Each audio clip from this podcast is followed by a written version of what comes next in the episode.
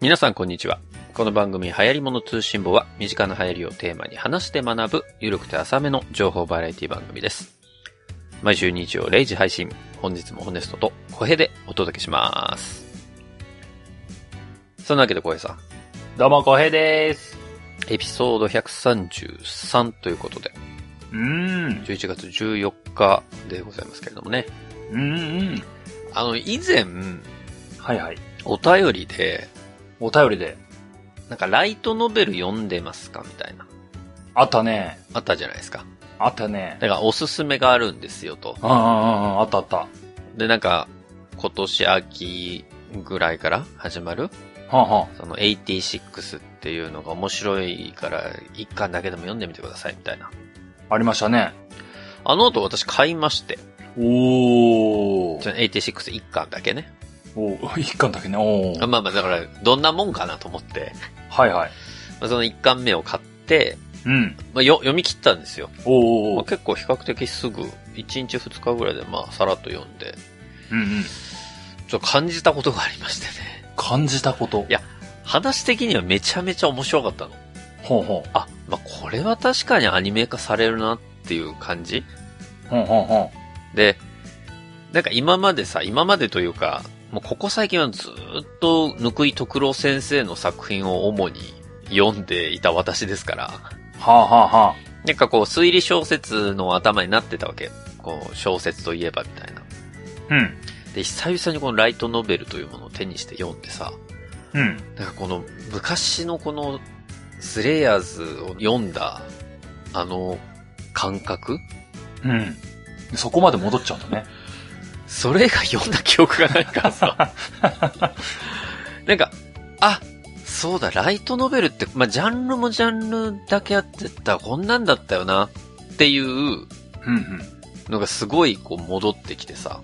はあはあはなんかちょっと懐かしくなったんだけど、それ何かっていうとさ、あ。はまあ、普段僕があんまりそういうジャンルを読まないからっていうのもあるんだろうけど、なんか SF というか、あ。ほうほこう現実の世界とは違う世界線の話じゃん。う。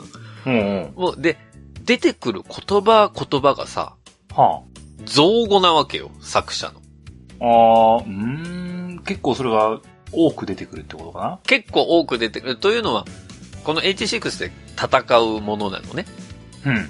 まあ、味方と呼ばれるというか、この主人公たちが属する国があって、うん、うん。それとまあ敵対する者たちがいるわけなんだけれども、うん、その人たちの間で戦うさ、そのうん、うん。うん。機械とかさ、はいはい。要は、今のこの日本における戦車とか空母とか言われたらわかるじゃん。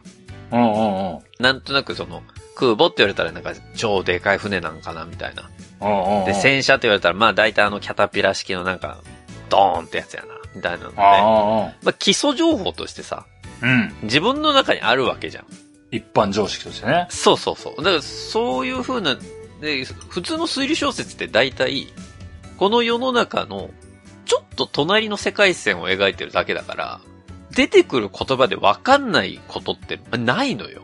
まあ、推理小説はそうだよもねう。まあ、それを主に読んでた俺もは、まあ悪いというか、まあそれがゆえんなんだと思うけど、うん。この、うんまあ、ライトノベルって、まあ、そうだよな。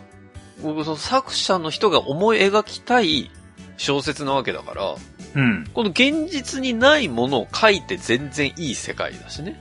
そらそうだ。で、それに自分の好きな名前をつけていいわけじゃん。そらそうだ。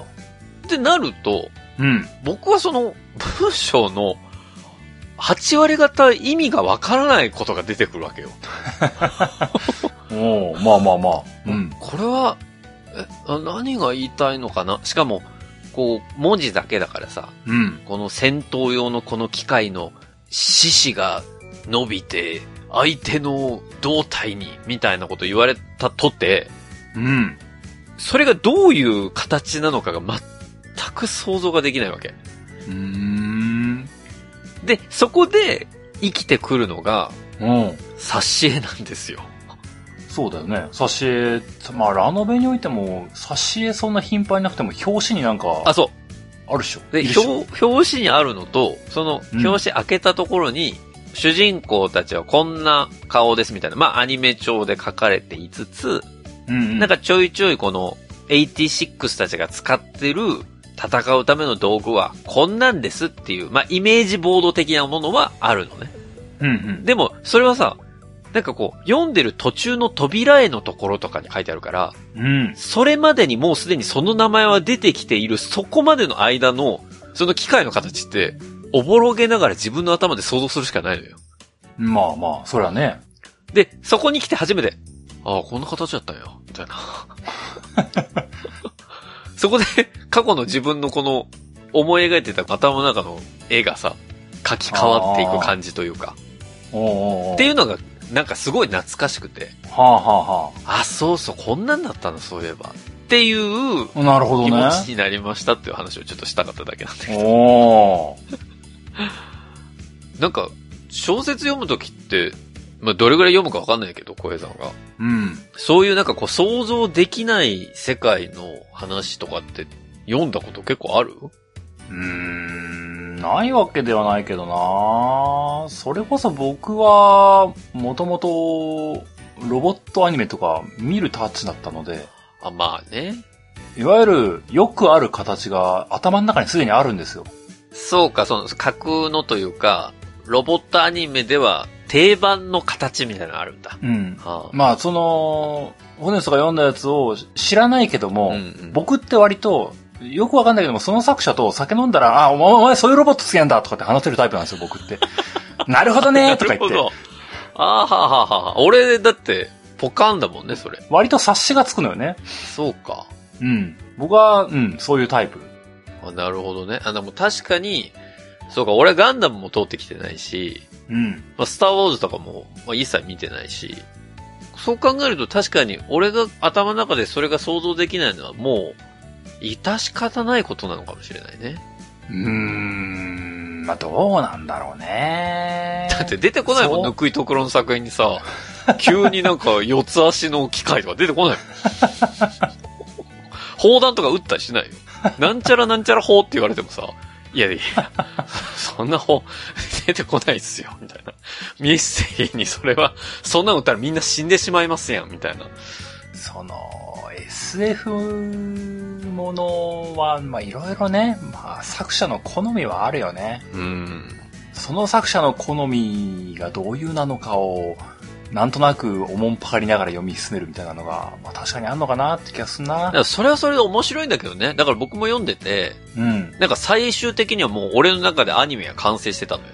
おうおうおうで、もうクライマックスのシーンまでも完璧。もう、ちょっと下手したら泣いてるぐらいの。それぐらい感情移入できたのね、この86はあはあはあ、なるほどね。はい第1巻。まあ2巻以降も続くんだけど、まあ第1巻だけでも楽しめる、確かに。はい。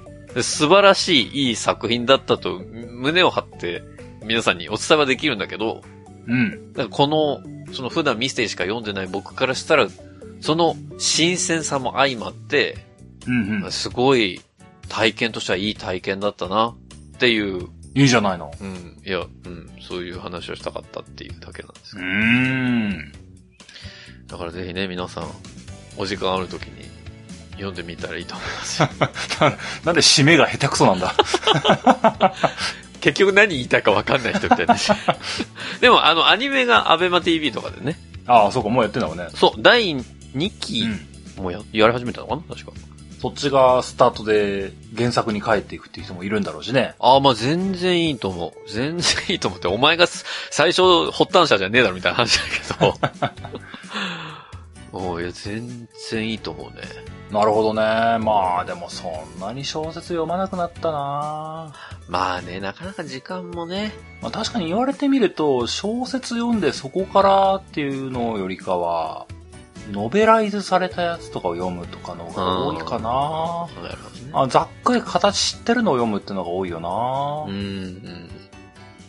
なるほどね。確かにね。全く想像つかない状態からスタートするはあんまないかもしれないなそう、だから僕はもう本当にさ、その基礎知識がないからさ、ああゼロベースで構築するしかないから、その機械たちを。うんうんうんうん。だから、俺の頭の中の、その敵の機械が、これで本当に合ってるのかどうか、未だに確証は得られないままなのよ別にそこに正解はも求めなくてもいい気がするけどな。おーなんか、僕の中では超巨大な敵なんだけど、本当は違うかったみたいなのが全然あるからね。まあまあ、あり得るわな。だからそうなった時にアニメ見るのがちょっと怖くなっちゃった。まあそうだな。え、違う全然違うっていうのが始まるでしょえ、敵しょぼーいみたいに なる可能性が大いにあるからさ。このもう圧倒的な強さの敵だったから今回は。はあ、はあはあ、だからもう僕の中ではすごい壮大な敵なわけよ。それがなんか蓋開けてアニメ見たら、いやー、この監督はそういう、ああ、発想ですか。はあはあ、なるほど。違うな、みたいな感じに なる。懸念はあるよね。だからそういう、まあまあ。まあね、多少はあるよね、そういうのね。まあでもそれは小説とね、アニメの違いで、まあ面白いところもありますから。はうい。まあそんなね、よくわかんない話しましたけれども。んうん。うんえー今日は本編私が話を持ってこさせていただきました。うん。うん。えー、前、前、前回全然前回あの、私の前の回ね、はあ、はえー10月24日に、コロナ禍で変化するコンテンツ消費方法の最前線というお話を。あ、ああ、世の中倍速再生軍団だぜって、 そうそう。そう。まあみんな15秒求めてるぜみたいな話を。うん、うん。実はその回の最後に、締めで、まあ実はちょっと、広告業界も来年変わるかもしれないっすよ、みたいな話で締めたと思うんですけど。ああ、本日の匂わせ投稿あったよ ね、確かに。匂わせ投稿したのにもかかわらず、次の回でやらないっていう選択肢ももちろんあったんだけどね。はあ、はあはあ、でも、まあちょっとそこは順当にやりましょうということで、も、なるほど。今回は広告のお話をするんだけれども、広告の話をする。これから流れるその広告の話ではなく、ああ、ああ、どちらかというとその広告の周りの部分ですかね。広告の周りの部分。はい。まあタイトルなんをか、ギザギザしてんのかな。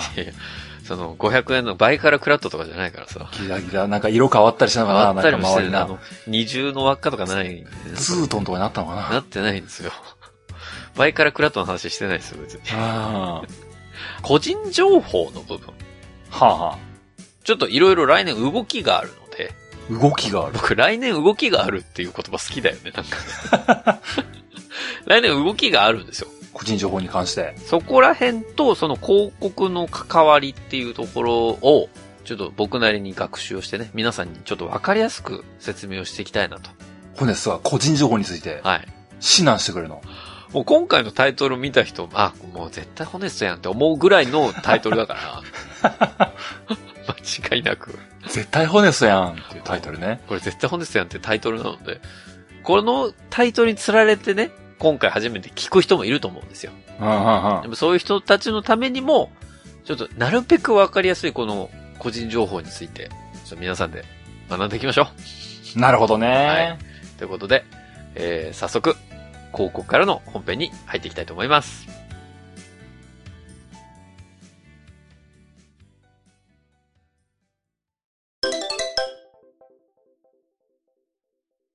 さて、ホネさん。はい。前回あまり話しませんでしたけども、うん。ホネさんは Amazon Music 使ってるんですかあ、もう広告始まってんのこれ。そりゃそうですよ。聞いてました何 ?Amazon Music? はい。使ってますかえー、うちはね、妻がもともとプライム会員だったんですよ。ふんふん。で、えっと、アマゾンエコー買った時から、エコーで一応音楽はアマゾンミュージック聴くようになって、うんふんふん。まあ最近はそれこそ、なんか例えば皿洗いしてる時とか、ふんふんふんふん。まあアレクサ、流行り物通信簿かけてとかうん。言って、まあかけたりとか。うん。あとはあれですね、あの、うちの子供がね、アレクサネイティブなんですよ。アレクサネイティブね。そう。あの、生まれた時からね、アレクサありますから。うん。は最近はもう自分でアレクサになんとかかけてとかもう好きなアニメ作品のさ、タイトルとか言って、主題歌自分でなんかかけたりしてますけどね。おー。そんなホネさんに、はい。突然ですが、ここで Amazon Music クイズそのパターンあんのその広告でそのパターンいけんのそれ先週の放送で、我々 Amazon Music の話しましたよね。しました。なんか謎のテンションのやつね、ありましたね。はい。じゃあ、もう大丈夫ですよね。もう何も大丈夫じゃないけどね。逆に、逆に大丈夫ですかこれ。それでは第1問。Amazon Music ではどんなものが楽しめると言っていたでしょうかえどんなものが楽しめるどんなものが楽しめますかえーどんなものええなんか、えっ、とね、うーん。あれだ。あのークリスマスとか、おー年末年始に、おー二人のプレイリストとか、ポッドキャストが、聞ける、楽しめる。素晴らしいありがとうございます。でもね、それ2問目で出そうと思ってた本の答えなんだなそれがあったなんか。うーん、それね、これからの季節で楽しめるコンテンツってやつね。ああ、まあでも、え、そうでしょ楽しめるんだから。 1問目の答えとしては、うん様々なジャンルのポッドキャストや音楽ステーション、ライブストリーミングが楽しめるでした。ああ、なんか、冒頭に言ってたやつか。まあ、2問目の答えが先に出ちゃったんでね、2問目を飛ばして3問目。はい。 Amazon Music にあるサービスラインナップ3つお答えください。サービスラインナップええサービスラインナップ。幅広くありますよ。とてもね、幅広くありまちすょよっ。と待って。いや、なんか普通に考えたら普段の家電クイズとかの方がよっぽど難しいのに、なんかこっちの方が難しい わ。聞いてるはずなのに俺。3つのラインナップ。えうん。なんか普通に、あれか。えっ、と、無料版広告付きで気軽に音楽を楽しめる無料版ね。そこちゃんと言わなきゃ。ええ広告付きで無料気軽に音楽を楽しめる無料版ね。うーん、そうです。えーっと、あと、あれだ。うんえーっと、プライム会員の、えー、Amazon Music プライム。おー、正解。えーっと、あと一つ。えーっとね、あと一つは、あれだ。広告でよく聞くやつ。アン、えーっと、Amazon Music Unlimited だ。おー、何曲何曲何曲以上聴けるって、言ってました言ってたそんなこと。言ってたよー。ちゃんと聴けよー。え何曲うん。えマジでこえこの世の中で今そもそも何曲あるのかがわかんないから、規模が全然わかんないけど。うーん。えー、っとね、わかりました。うん。 5000万曲以上。なるほど。嘘でしょ。さあ、これ皆さんは先週の放送覚えてますかねどうでしょうねこれもう、確実に違う雰囲気が、 普段通り流れてますけど。え正解ははい。 7500万曲以上でした。 7500万曲。うん。 1.5倍じゃん、俺が言った。1.5倍じ、7500万もあんのやばくないそうですよ。7500万曲以上ですからね。あ、以上か。す以げえ上なで。すよ、もう。楽しみ放題ですめよ。ちゃめちゃ聴けるじゃん。一生かけて聴け。もうずっと違う曲聴けるじゃん、それ。ずっと聴け。同じ曲なんかリピートするな。乃木坂聴きたいわ、ずっと。乃木坂卒業しろ。欅坂、欅坂じゃない、聴けあはい。まあまあまあ。では最後の問題。はい。 URL。お伝えしましたね。あれ何だったでしょうか URL ね。うん。これはね、簡単ですよ。だって、なんといってもその、広告やる前に、打ち合わせで聞いてますから。聞いてるっていうかうんもう見てますからね、この URL は。うん。これは大丈夫です。いきますよ。うん。えー、うん。 amazon.co.jp co.jp だようん。うん。な。amazon.co.jp スラッシュトレンド。これよ、これ。えうん。これよ。間違いないと思う。amazon.co.jp スラッシュトレンドよ。ファイナルアンサーちょっとコムじゃなかった。ファイナルアンサ大正解やー。 これ間違えたら、広告としての手をなさないところだったわ。危な。以上、Amazon Music クイズでした広告として成り立ってるかどうか不安だわ、これ。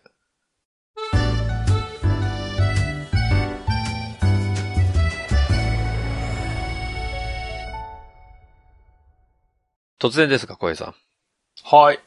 小平さんは、うん。来年の4月に、来年の4月にこ。の個人情報の保護法と言われるものなんですけども、うんこれが結構大きく変わるんだよっていうことって、どっか、なんかこう、風の頼りとかで耳に入れてたりしますうーん、まあ、国がさっさとガイドライン出さないかなって思ってるぐらいの認識でいました。その保護法に関してね。まあ、まあ、あらかた出てんだけどね、今。うん。まあでも、4月にね、もともと、まあ、数年前ぐらいにできた改正個人情報保護法と言われるものがですね、うんうん。今になってようやく全面施行されますっていうのがちょうど来年の4月なんですよ。ほうほうほう。で、ビジネスマンの方々は、はおそらくそこら辺の話でなんか、まあ日経でなんか読んだな、みたいな。あ、はあはあはあ。。っていうう人結構いらっしゃると思うんですよ。そうなのか。まあ、話題になってるところでもありますし、うん、うん。どちらかというとやっぱり、その企業うんうん。企業が対応しなきゃいけないっていう内容が非常に多い話なので、うんうんまあ、その企業のその情報セキュリティ部門の方々はですね、うん。うんうん。なんかこう、え、うちのサービス大丈夫みたいなことをこう、最近はずっと考えてる、うだと思うんですね。うー。。うんやっぱそれぐらい、この来年4月に施行される改正個人情報保護法というものは、結構繊細に扱わなきゃいけない内容が多く含まれていますという、まあ前提がありますよ。うーん。で、まあこの番組を聞いてくださってる方々、まあいろんな世代のね、方々がいらっしゃると思いますし、うんうん。まあ職種も結構いろいろバラバラだと思うので、そうだな。言っても、私関係ないでしょって思ってる人も多いと思うんです、一方で。はあはあはあ。関係ないっしゃん。ああ、な、俺別に、その個人情報なんて、まあ、なんかこうね、サービス、え使う側のあ人だから、うん。そのサービスをね。うん。別に我々がなんか気にする必要なことはないでしょ、というふうに思ってる方もいらっしゃると思いますので。うんうん。まあ一応でもそれでも気をつけといた方が身のためですよ、という、まあ注意喚起の会をね、 出た出た。注意喚起だった。はさせていただきたいと思いますよ。あはあ。まあそんなわけで。これまあ、リスナーの皆さんにもちょっと聞きたいんですけれども、お、みんなに、この番組を聞いている皆様に質問です。問題ですよ。ね。うん。これ、今から私が聞くことを、今一度ちょっと考えてもらいたい。これ結構重要なことです、皆さん。おーおー、すすごいなんか語りかけるタイプのウェビナーだったのか、今日は。ほら、最近さ、オンラインのウェビナーってさ、もう一方通行が多くて、本当にこれ向こうの人聞いてんのかなって不安になるタイプのウェビナーが多い から。やっぱ参加型にしていかないと、コンテンツっていうのはこう聞いてもらえなくなっちゃうからね。俺それこそ倍速で飛ばされちゃうから。なるほど ね。こうよみんなにこう語りかけて、今一度ちょっとみんなに考えてもらうためのちょっとね、ウェビナーにしていきたい。いや、うちの番組ウェビナーじゃない のよ。よく考えたら。無料で配信しておりますよ。いや広それずっとだ告は入りますけどずっね。とだよ、ずっと。ずっとやってますから、それは。はい、 Amazon Music でいろいろ聞いてほしい な。重ねて言うな、お前。スラッシュトレンドとかで重ねて言うな。スラッシュトレンドに Amazon.co.jp スラッシュトレンドにアクセスしてほしいな。広告枠の以外のところで言い始めたと思うよまあ、いいんですけど。ぜひね、皆さんアクセスしていただきたいんですけど。これね、小平さんにも聞きたいんですけど、はあ、はあ、何かこう、ウェブサービスを使うとき、ウェブサービスを使うとき。はい。で、何か自分の、例えば名前であるとか、メールアドレスであるとか、はあ、はあはあ、まあそういったアカウント登録をしなきゃいけないウェブサービスを使うときに、うん。まあ、大体最近のサイトはですね、うん。えー、このサイトの利用規約とプライバシーポリシーをしっかり読んだ上で同意しますかみたいな文言が書いてあると思うんですよ。そんななまってるっ けまあ、多分今のは関西のそ方んなの、西方面のなまりあったっけ関西の方のウェブサービスなんでしょうね、多今分。僕完全にこう Amazon Music で考えたの にもう Amazon ってそんなになまってたっけアマゾンの場合は多分英語なまりなんだと思いますそけっど。か 大丈夫ですかあプライバシーポリシーは同意してくれますかっていうことですね。結構圧強い感じだなでも、そういうのって多分よく見ると思うんですよ。そうだね。このサイトの利用規約ちゃんと読んでね。うん。プライバシーポリシーちゃんと読んでね。それに同意してくれたら、同意ボタンを押してね。うんっ。ていうのをよく見ると思うんですけど、そうだね。小平さんは、うん。その利用規約隅から隅までちゃんと読んで上で同意したことってありますちゃんと隅から隅まで読んだことは、うーん、ないなページは開きますかページは開くんじゃないあ、利用規約のページちゃんと開きますまあ、なんかそれこそ最近はこう開かないと行かせてくれないってタイプ多いしね。ありますね。スクロールしなきゃいけないみたいなね。まあ、そのウェブサービスはね、ある意味親切である意味不親切なんですけど、うん。まあまあでも、そうですね。ちゃんと、このページを通過したっていうことを前提に使わせるサービスっていうのも増えてますね。うん。でも、大体皆さん、読み飛ばししてんじゃないかな。まあ、中身ちゃんと読み切るって人はいないだろううね。んなんかそれで、こう、第3条第2項のここがおかしいから私は同意しないって言って同意しなかった人は僕はあんまり見たことがないんですけど、うん。だってもう使う気で来てるんだもん。そそうこでさ、規約違うからやめようかなっていうなる気持ちはならないもん。そうなのよ。ということはですよ。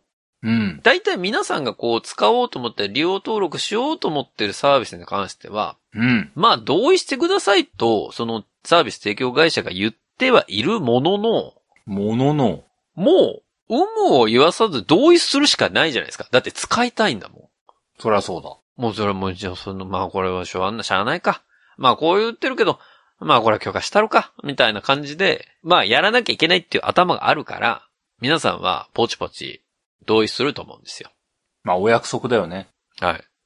まあでも、同意取ってるサイトに関しては、まあ、それでいいんです。うん。まあそこで自分の個人情報を入れて、まあそれが仮にどこか別のお第三者に提供されていようとも、皆さんが読んだであろう利用規約の中には、あ、私たちが取得したあなたたちの個人情報をここの第三者に提供するよっていうのが書いてあるので、うん、そこに関して皆さんもう文句を言うことはできないわけなんですよ。うん。うん、うん。いや同意したもんね。そうそう。利用規約で書いてあるのどうしたじゃないですかってなんかす、すごい西なまりだな、この 人。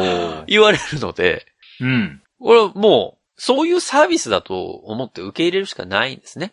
なるほどね。はい。で、ここからが問題なんですけど、問題ですか。今の現状の個人情報保護法では、うん。ちょっと今の世の中にはそぐわない内容になっているということがあって、この4月に変わると言われてるんですよ。はあ、はあはあ、で、それが何なのかっていうのを今日ね、ちょっと皆さんにお伝えしたいとなるほど。いうところで早速ね、えー今からの前段から本編に入っていくんですけども、おー。これ大きく分けて、まあこの改正個人情報保護法の、まあ6つポイントがあって、うんうん。まあこの6つに関して全部今日触れるつもりはありません。ありません。ありませんが、どういうものがあるかっていうのを、ちょっと分かりづらい言葉ですけど、バババと、あの、説明をすると、うん。えーまず一つ目が本人の請求権の拡充。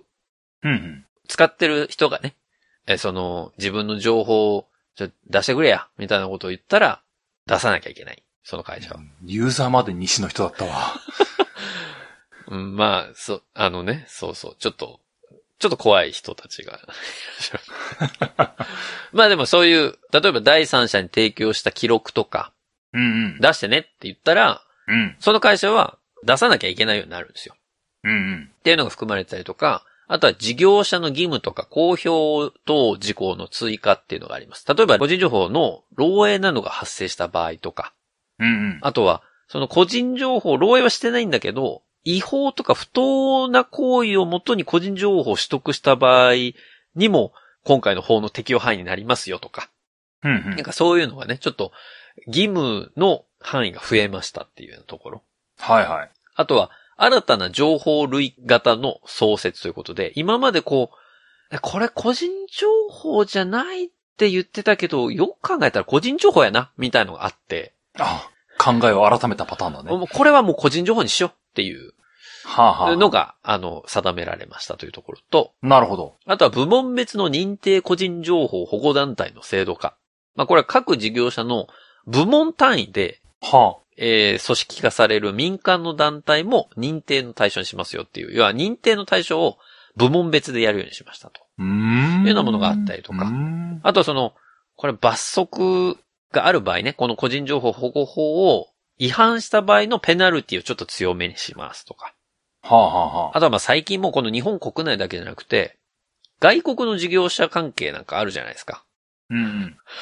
もうこの話をしてるときに、うちの中で Amazon の広告を出してるのどうなのって話もあるんですけ本ど。当だよね。もうまさしくアマゾンの話だでよもね。そういうことなんです。アマゾンさんしかり、うん。まあまあ、ポッドキャストで言うと、あと、スポーティファイとか、アンカーとか、いろいろありますけれども。うーん、なぜアップルを出してやらないの か。あアッもプルはもう、う、ね、 11年お世話になっているのに。アップルは一番ここに厳しい会社ですから、この個人情報のところに関して言うとね。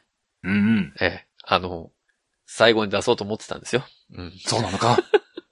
いや、でもこういう、要は、日本国内以外の海外企業、まあ、Google とかもそうですよ。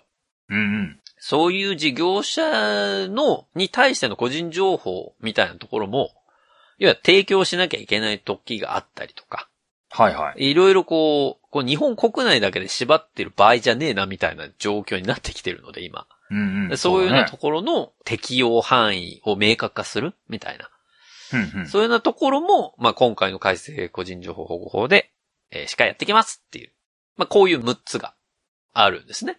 なるほどね。まあ、今ざっくり説明しましたけど、うん。まあ、この話だけ聞くと、うん。まあ、別に自分たちそんな関係ねえなっていう感じだと思うんですよ。まあ、そうだね。それにまあ、全体的に何も悪い気はしないですね。うん。より厳しく個人情報を取り扱ってくれるのねっていうことそうだね。だと思うんですけど。いいことつくめやんかってなるね。お、西の人出てきたな まあでもそういうことなんです。英語とづくめ。で、もちろん今回僕が今から説明しようとしているところに関しても、うん。皆さんにとっては、ある意味では安心材料としての改正になるので、まあそこをちゃんと把握しておきましょう。ただ、それは4月からの改正なので、ほう。 4月までの間は、今の現行法のままですよと。なるほど。そこにもし付け込まれて、あなたの情報が漏れたら大変なことになるので、一応気をつけていきましょうっていう、まあそういう話だと思ってください。なんというこっちゃ。で、そこが何なのかっていうことなんですよ。うん。これ細かく見ていくと、いろいろね、項目があって、さっきの6つの項目の中に、いろいろこう、新しい改正法ではこういうふうにしますっていうのを細かく書いてあるんですけど、うん。僕が今回注目をするのはですね、うん。あの、先ほど3つ目に言った、新たな情報類型の創設の部分なんですよ。新たな情報類型。まあ、類型と呼ぶのか、類型と呼ぶのか、あれですけど類型、類型。型っていうのはあれね。この、刑法の刑の下に土が書いてあるんですね。型。これ、ここの部分に僕は注目をしていて。うん。これが、ね、ポイント3つ目の中の1、2ってあるんですけど、うん。今の現行法を説明をすると、うん。実は提供元で個人データに該当しない情報であれば、うん。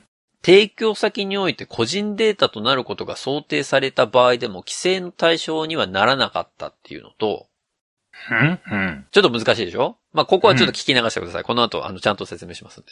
うん。っていうのと、個人情報を単に加盟化ですかうん。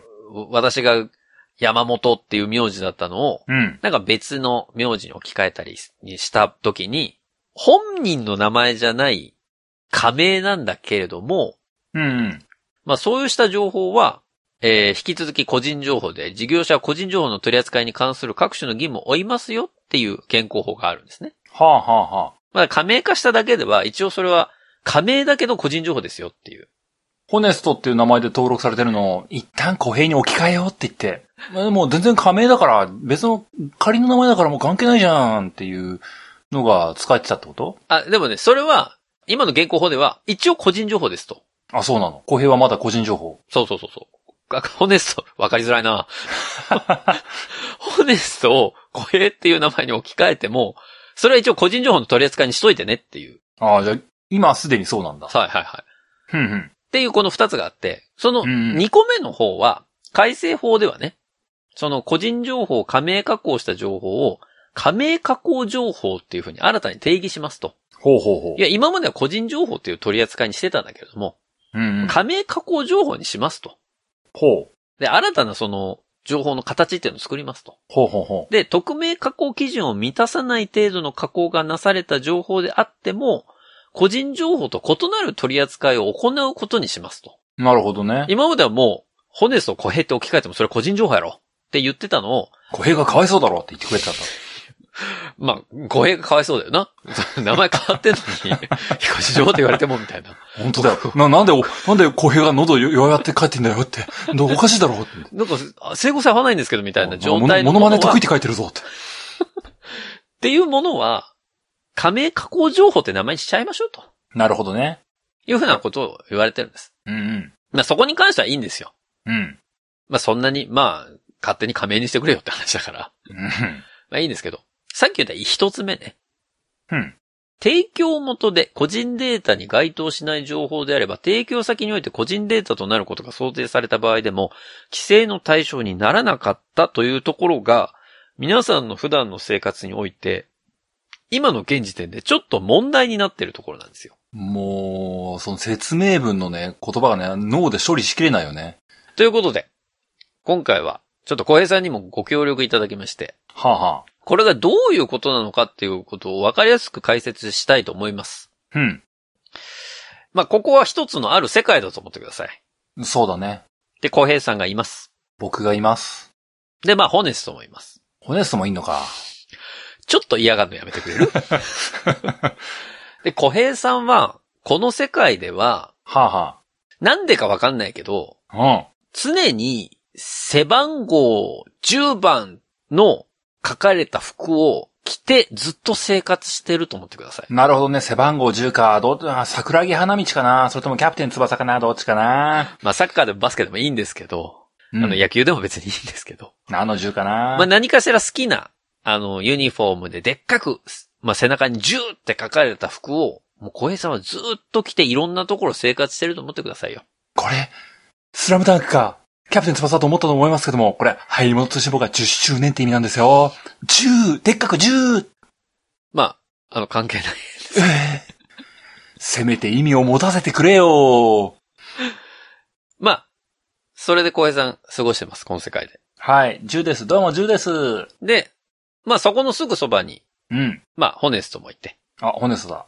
まあ、二人は友達じゃないですか。ええそうなのちょいちょい挟んでくるな、 その、二人別に仲良くないみたい な。まあ、二人友達としてください。この世界では。はいまあ、現実では違うかもしれないけど、そこはちょっ と、ちょっと我慢してもらって。まあ、友達だとするじゃないですか。はあ、はあ、で、僕がね、うん。小平さんに、いや、なんかプレゼント送りたいなと。はあ、はあ、でもちょっと今回は、うん。まあ、小平さんからなんかほ、こう欲しいものを聞くのもなんか、あんなんか粋じゃないなと。はあ、はいうふうに僕は考えて、あ、考えて。あ、じゃあ、小平さんが普段何が好きとか、何が今最近欲しいって言ってるかを、ちょっと調査しようと、ほうほ僕は考えるわけですよ。う。うん、いやーじゃあ小平さん何喜んでくれるかな、プレゼント。う。うんうーん。ん、でも僕が持ってる情報って、背番号10っていう服を着てるのが小平さんであると。うん。まあ、堂々30だ代ね、 30代半ばの男性であるとうん。いう情報しか持ってないわけですよ。そうだね。バキバキの T シャツ着てるから ね。10! って書いてるからね。じゃあ そその前に、その情報しか持ってない奴は多分友達ではないけどね。 でもまあまあ、友達だけど、普段そういう会話あんまりね、何が欲しいとかって、まあ話さないんでしょうね。そうだね。で、そうした時に、やっぱ、まあいろんな人にちょっと聞き込み調査を始めるわけです、僕は。なるほど。お得意の特定能力を持って。はい、特定能力を持って。小平さんそういえば、なんかあそこの店よく行ってんなと。うんうん。マクドナルドってね。まあ、マクドナルドじゃない方がいいんだけど、まあ別にマクドナルドのいいですわ。あそこのお店よく行ってるから、もしかしたらあそこの店員さんと仲いいのかもしれないと。 うん。濃厚白ダブチお願いします。最近の、最近のマック出してくんじゃねえよ、それ。キムタクが CM してるやつ。まあ、そこでマック行くじゃないですか、僕が。うんすいませんと。うん。うん。あのーここによくこう、背番号10番のユニフォーム着た、あの男の子が来てると思うんですけど。はあ、はあ、はいはい。あ、あの人ね。まあ、ちょっと名前わかんないですけど、もうでもよく、濃厚白ダブチ買ってきますよあ、う。ん。バレとる覚えられとるあ、そうなんですか。濃厚白ダブチ。え、体ブチはちなみに頼んだことはない。あ、頼んだなことるないほどね。ないですね。どうしても。白ダブチね。選択肢が2、3個あっても1個しかね、選べないんですよね、どうしてもねあ。なるほど、なるほど。じゃあ、僕が知ってる小平さんっていうのは、濃厚白ダブチが一番好きな味なんだと。なるほどな、とうん。いうふうに情報を得るわけじゃないですか。本当はベーコンレタスバーガーが一番好きです。まあ、その情報ももらっていいよ、一緒に。定価いや、でも、今の期間限定じゃないときは、ベーコンレタスでした、みたいな情報もあっていい。毎年グラコロ食べたいなって思って食べた後に、いや、ベーコンレタスバーガーでよかったなって思ったりするタイプです。まあそれをね、店員さんが知ってたらその情報もまあ聞き出していいわけなんですけど、まあ僕はその店員さんが聞くわけですよ。うんなるほど、なるほど。背番号10つけてるやつは、濃厚白ダブチ好きなんだと。うんうん。はい、オッケーオッケー。今度はじゃあ、そういえば、なんかビッグカメラ、あそこのビッグカメラよく行くなっつってたなって。うんうん。仙台にビッグカメラねえんだよな。行かねえんだヨよ。ドバシでもいいですわ、別にヨドバシでも、駅前のヨドバシでもいいけど。行くじゃないですか。行きました。で、そこら辺の店員さんにすいませんと。うん。あのーちょっとここにも、その背番号10っていうのをつけてる人って来たりしてないですかって聞くと、店員さんはやっぱ覚えてるわけですこの骨そだいぶ足で稼ぐタイプだな。よ。 それしょうがないよ。現場主義だな、だいぶな。それ、あの、サプライズしたいからね、僕は。なんかこう、小林さんこれ好きでしょって言ったら、あ、これ、好きなんだよ。なんで知ってんのって言ってもらいたいから、俺は。なるほどね。だからもうそれを、その小林さんの喜ぶ顔を見たくて、はあ、もうはあ、僕はいろんなところに調査行くわけですよ。ヨドバシの店員に聞き込みをすると。そう、すいません、すいませんと。この10ってやつ見、見ませんでした。ああ、覚えてます、覚えてます。10って人ね、よく、なんか炊飯器のところでブツブツ言ってますわと。うーん、そう。これは失敗だわ。ゾウちゃん、これは失敗だわ。でもね、あの人ね、炊飯器のとこ行くんですけど、炊飯器は買わないんですよ。うんあ、そうなんですね。炊飯器は見るのが楽しいだけだからな。でも、別の店員さんがね、そこからで来てきて。あ、でも、あの、スマホはうちでよく機種変してるんですけど、スマホはね、なんか Google Pixel とか、なんか結構見られてますよ。でもなんかまあ、iPhone とかもね、興味あるのか、よく触られたりしてますよ、みたいな。わあ、これが13かーって。かっちょいいなまあ、それを聞いてー。ね。ピクセルうん6もかっちょいいなー。なるほどなと。まあ、小平さんはスマホはここで書いて、あ、でもこういうのが好き。え今の携帯は、あ、俺知らなかったけど、今、機種これなんだ、みたいな。情報が僕は溜まっていくわけじゃないですか。うん。で、僕のノートには、光栄さんは、えー白ダブチが好きで、 なんか Pixel 6にも興味あって、iPhone13 にも興味あって、みたいなことが僕のノートに記されていくわけですね。なるほど、なるほど。で、それは小平のノートなんですよ。うん。小平用のサプライズプレゼント用のノートなわけですよ。うんうん。で、それをいろんなお店に行って、僕はこう聞き込みをしていくと。はいはい。で、それを判別した上で、僕は最終的に、あ、どこどこのお店で最近なんかこういう服が欲しいと思ってるんですよっていう話をしてましたというのを聞きつけて、うん。じゃあ、プレゼントはこの服にしようって選んで、小平さんの元に持ってって、小平さん、プレゼントだよって渡したら、うん。なんで知ってんのと。小平さんはね。うん。あ、これ俺欲しいって言ってたやつだけど、うんえ、すごいじゃん、なんで知ってんのっていうことになるわけですよう。ん。なるほどね。で、ここまでの話、うん。まあ、なんとなく僕が単純に、うこうん小平さんを喜ばせたくていろんな情報をかき集めて、小平さんにプレゼントしましたっていうところの流れなんですけど、うん。この話がさっきの提供元で個人データに該当しない情報であれば提供先において個人データとなることが想定された場合でも規制の対象にならなかったということに置き換えられるんですね。うん。で、どういうことかというと、うん。各お店の店員さんは、うん。背番号10番を着ている、うん。この男性、30代の男性が、うん。小平さんということは知らないんですよ。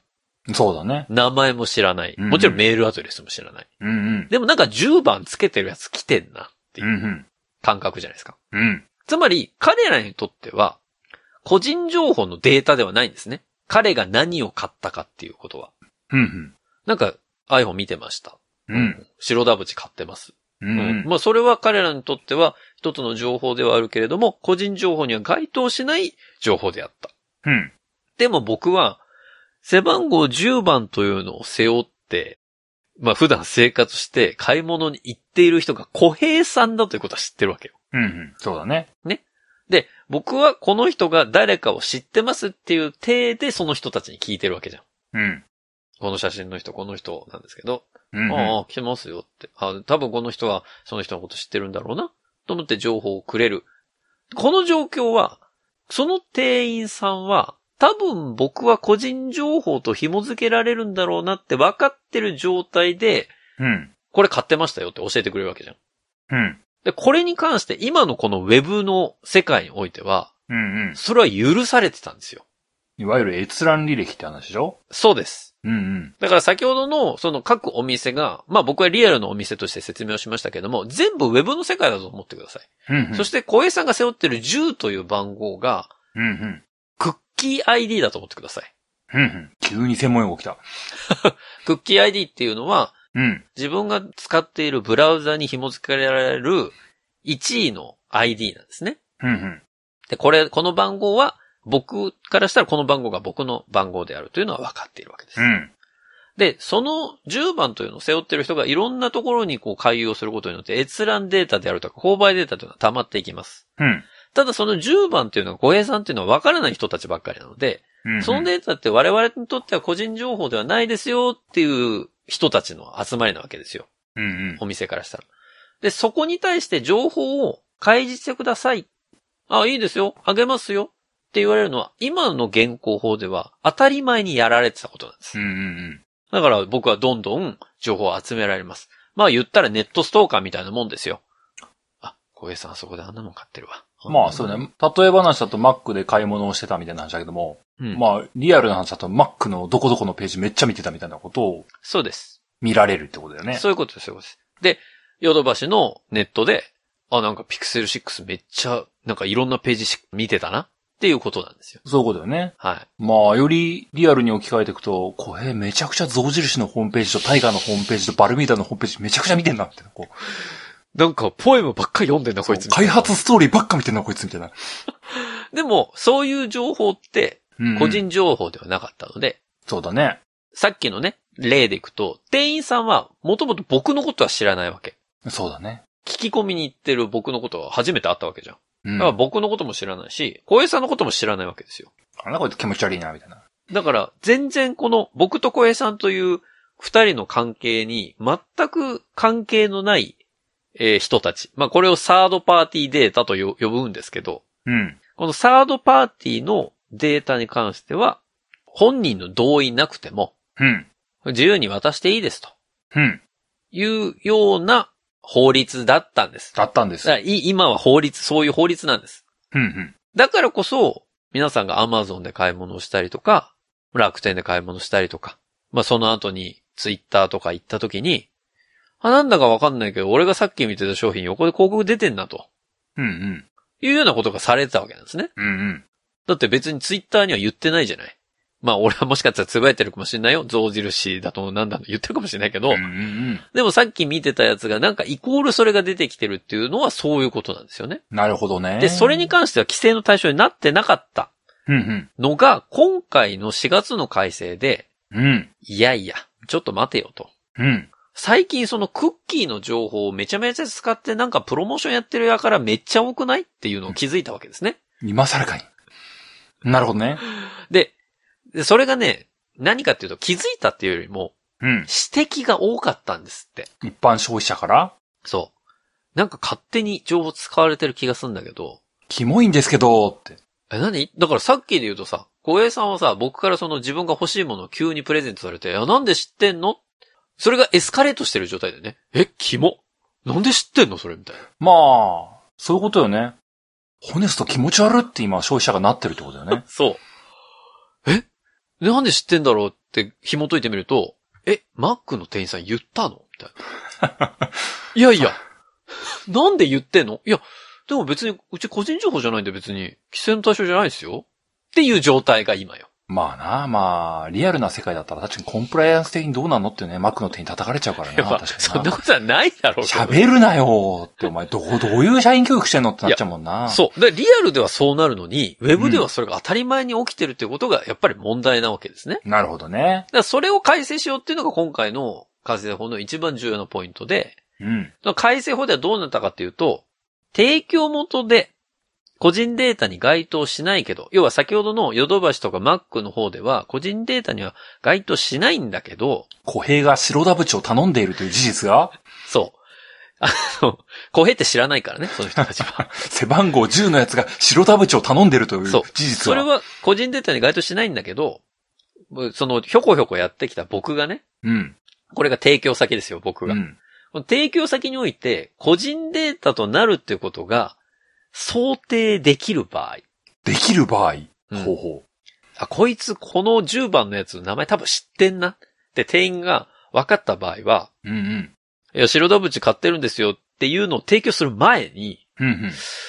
あのーいや、うちはもちろん知ってんですけど、その人のこと。うんうん。あなたはその人に、私から何を買ってるかっていうのを、聞いていいって言ってましたその人確認取ってますかっていうことを、聞かなきゃいけないですっていうのを義務付けしたんです。おー、急にマックの店員がシビアになったぞ。 何にも情報出してくれなくなったんですよ。マック行っても。いや、この10番の人来てますよね。え、同意取ってます大丈夫ですかあ、すいません。ちょっと同意は、ちょっとうちの方では取ってないです。あ、じゃあ出せないですね。何マック買ったかちょっと出せないです。はい、すいません。っていう感じになったんです。急にマックがシビアな店になったぞ。でヨドバシ行っても、あ、すいません、店員さんって言ったら、あ、はいなんでしょうってね、店員さん呼んだ時は、はいはいってきますけど、あ、この人なんですけど、あ、あすいません。同意は取ってないんだったらダメですね。はい、お帰りくださいっていう。まあそういうちょっと、世知辛い世の中に。そうだな融通の利かない社会みたいなのな、昭和から平成になったみたいな感じがするな。もう、だから、ウェブもちょっと、そうね。まだ令和ではないけど、平成ぐらいになった感じ。ネットの世界も平成になりました。はい。になってきたわけなんですよ。なるほどね。はい。でこういうような義務化をしたので、うんうん。えーまあ皆さんにとっては結構ね、これ安心できる材料かと思うんですが、ですが、まだですが。最後に一つ、これだけは注意していただきたい。うん。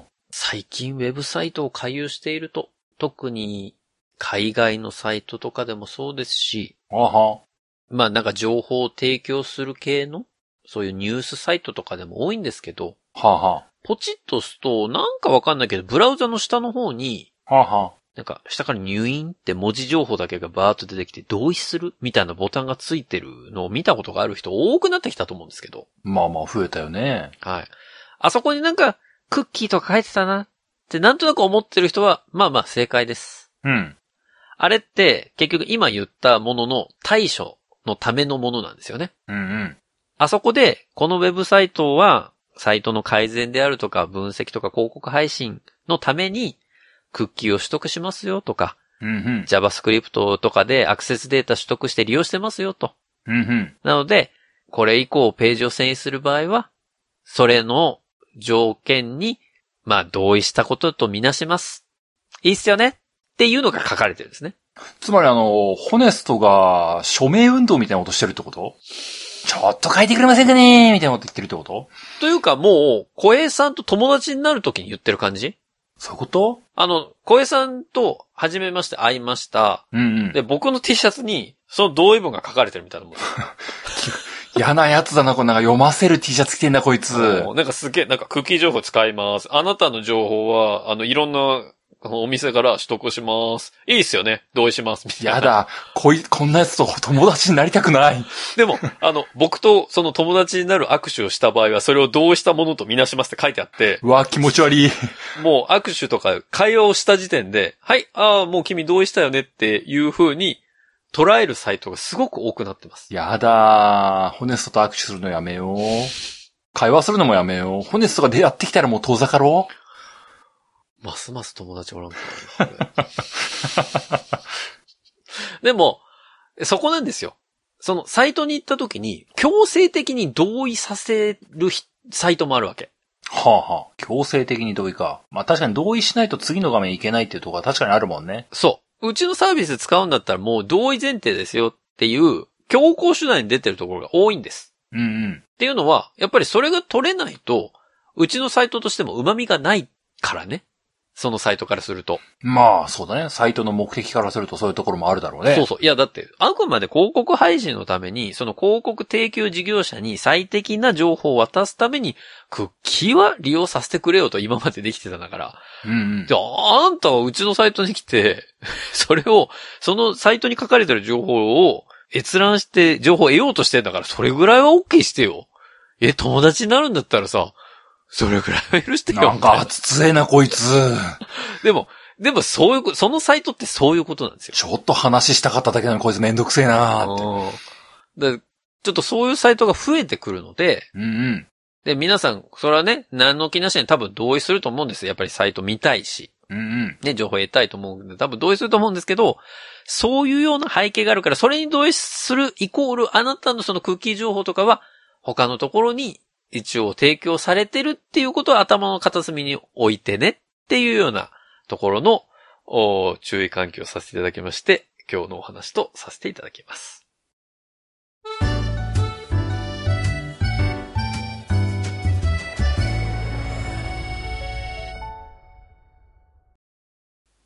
流行り物通信簿は、パーソナリティ2人が考える面白みを優先した番組作りを行っております。番組内での商品、サービスの紹介は、面白みを優先するあまり、誤り、語弊のある表現を用いてしまう場合がございますので、内容の審議によくご注意いただくようお願いいたします。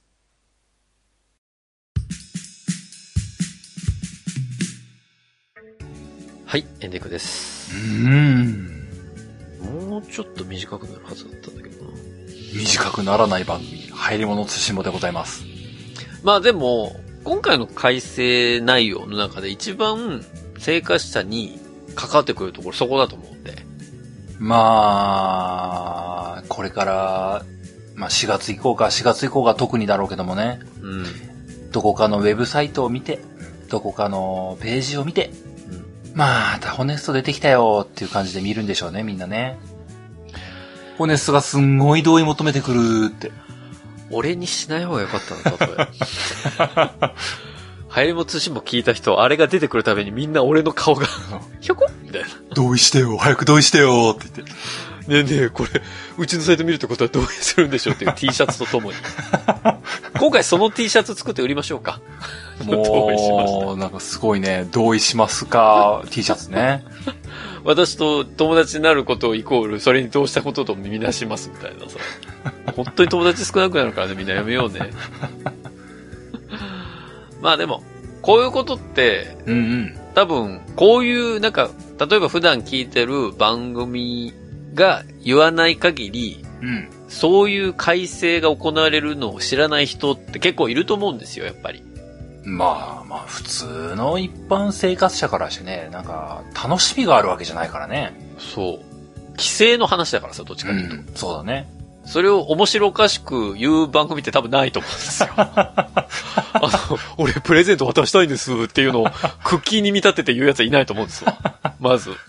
うん、だからまあ、そういうところでね、ちょっと知っていただくきっかけになればなというふうに思って今日はやりましたけれども。うんうん。ぜひね、あの、例えばサイトを運営されてる方、ああ、うちのサイト、まさにそれ、ホネスト出してますわ、みたいなのありましたらね。そうだな。入り物通信簿のウェブサイトもな、急に同意めっちゃ求めてくるようになるかもしれんし な。ぜひね、あの、お便りお送りいただければと思いますよ。お便りは番組ホームページのお便りフォームからお送りください。番組ホームページは早いもの通信簿で検索するとアクセスいただけます。また、ツイッターをご利用の方は、ハッシュタグはやつを使ったツイートも募集中です。皆さんからのメッセージお待ちしております。そんなわけで、入りも通信簿エピソード133回は以上でおしまいです。また次回お会いできればと思います。お相手は私、ホネストと。浩平でした。それでは皆さん次回まで。ごきげんよう。さようなら。また来週